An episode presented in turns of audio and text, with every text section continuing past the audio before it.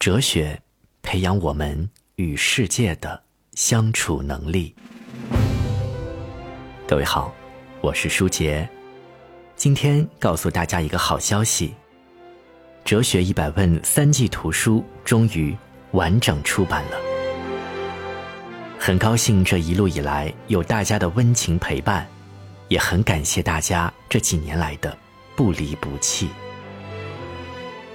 从二零一六年八月第一季音频课的上线，到二零二零年十月第三季图书的上市，整整历时四年多的时间，四十九个月，二百一十六个星期，一千五百个日日夜夜，我为大家精心制作了三百期哲学音频课程，撰写了三本图书，绘制了两百五十张精美的逻辑思维导图。这一路走来，我们一起系统梳理了从古希腊到后现代哲学发展的脉络，领略了六十九位西方哲学家的思想魅力，聆听了跨越两千五百年人类文明的华彩乐章。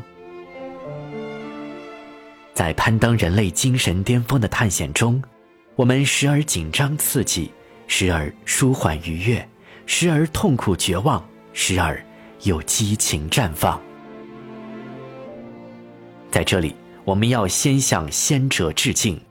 正因无数先哲的探索精神，才使得当下的我们能享受这场人类思想的顶级盛宴。其次，我们也要向能坚持学完哲学史的自己致敬。在这个快节奏的时代，能真正静下心阅读哲学史，这本身就是对自身修为的极大考验。纵观《哲学一百问》三季内容，每一季都各具特色。第一季从古希腊到黑格尔，带有传统而朴素的思辨色彩。哲学家通过探寻罗格斯，从而完成抽象建构的任务：理性的建构、自我主体性的建构、人与世界关系的建构、人类生存内在秩序的建构。第二季现代西方哲学。则表现出多元、绚丽、开放和包容的特征，各哲学流派百花齐放，逐渐显露出反传统形而上学、反本质主义、反基础主义的倾向，但总体而言，其反的力度还不够猛烈，还并未走向极端。到了第三季，后现代西方哲学则体现出极强的反叛性和摧毁性。拒绝同一性，拒绝本质主义，拒绝宏大的叙事，寻求不确定性、模糊性，寻求碎片性、多元性和差异性。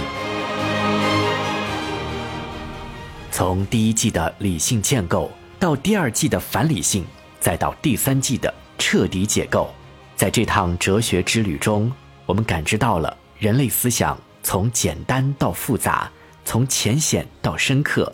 从单一到多元的整个过程。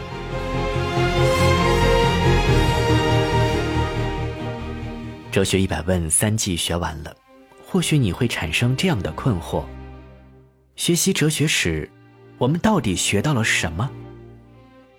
我认为我们学到的最为核心的一点，那就是批判性的思维模式。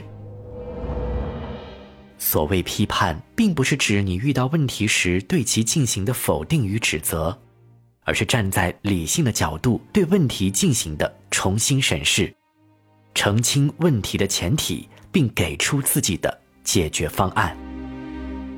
这样的思维素养，恰恰是你通过哲学史的学习而被逐渐培养起来的。你要搞清楚哲学家为什么会提出这样的理论，及提出如此理论的前提条件是什么。做到这一步就是澄清前提，而后再去弄清楚哲学家从哪些角度提出了自己的全新理论，其理论和其他理论之间的差别又是什么？哲学家是如何解决其遇到的问题的？做到这一步就是给出解决问题的方案。通过系统学习哲学史，你便能逐渐培养出批判性的思维能力。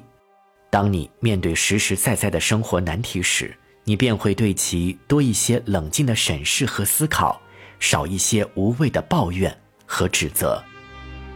我想，这，就是我们学习哲学史的最大收获。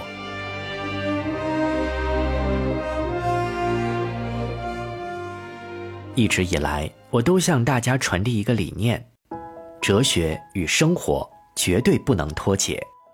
普通大众学习哲学，并非为搞学术研究，而是提升思考力，以更加从容淡定的姿态去生活。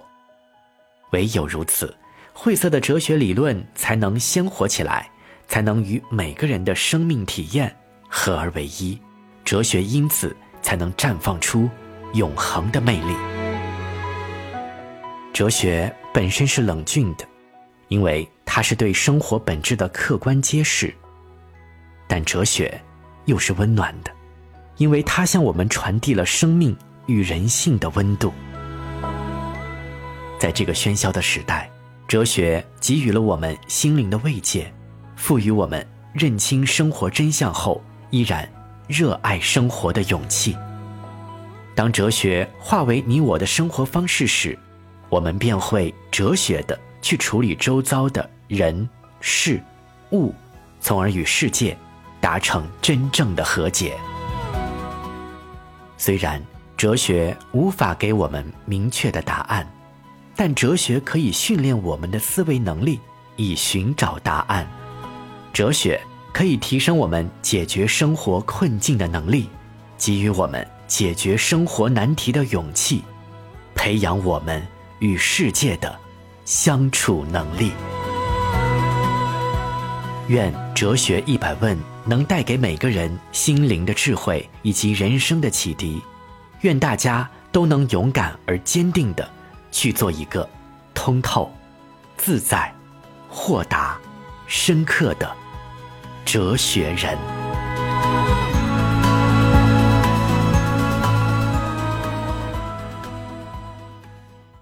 哲学一百问三季内容，从喜马拉雅音频课到图书出版。这一路走来，遇到的困难比想象的大太多。在这里，要感谢给予我支持和帮助的所有朋友，当然也要特别感谢一路陪伴的听众朋友和读者朋友。正因为有你们的鼓励和支持，才使我一直坚持下去。谢谢你们的长情陪伴。